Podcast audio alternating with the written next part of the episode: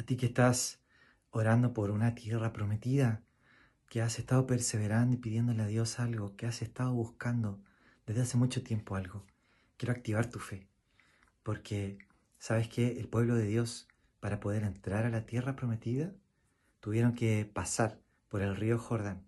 Y para eso tuvieron que activar su fe. Nos dice Josué, capítulo 3, que los sacerdotes iban con el arca del pacto de Dios, que representa la presencia de Dios. Y la instrucción era que ellos pisaran las aguas del río Jordán y que luego éste iba a retroceder y ellos iban a poder pasar como en seco. Ahora bien, ellos no tenían un plan B. Josué les había dicho, santifíquense porque el Señor va a hacer maravillas entre ustedes.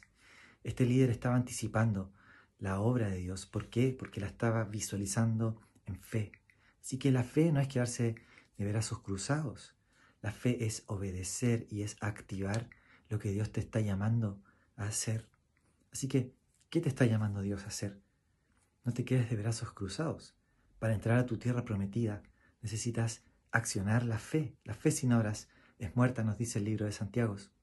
Así que yo te animo a que puedas realmente obedecer la palabra del Señor, ser sensible a tu voz, a, la voz del Señor, preguntarle qué está haciendo Él, qué quiere Él que tú hagas y accionarlo en fe. Nos dice también Lucas capítulo 5 que los discípulos eh, habían estado pescando toda la noche y no habían, no habían conseguido nada. Eh, sin embargo, Jesús le dice, boga mar adentro y echa la red. Y Pedro le dice, Señor, no pescamos nada, pero en tu palabra voy a echar la red.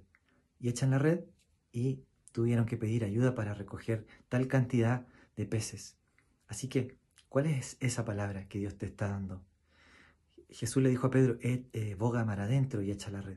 ¿Qué te está diciendo Jesús a ti? ¿Qué te está diciendo la palabra de Dios, el Espíritu Santo?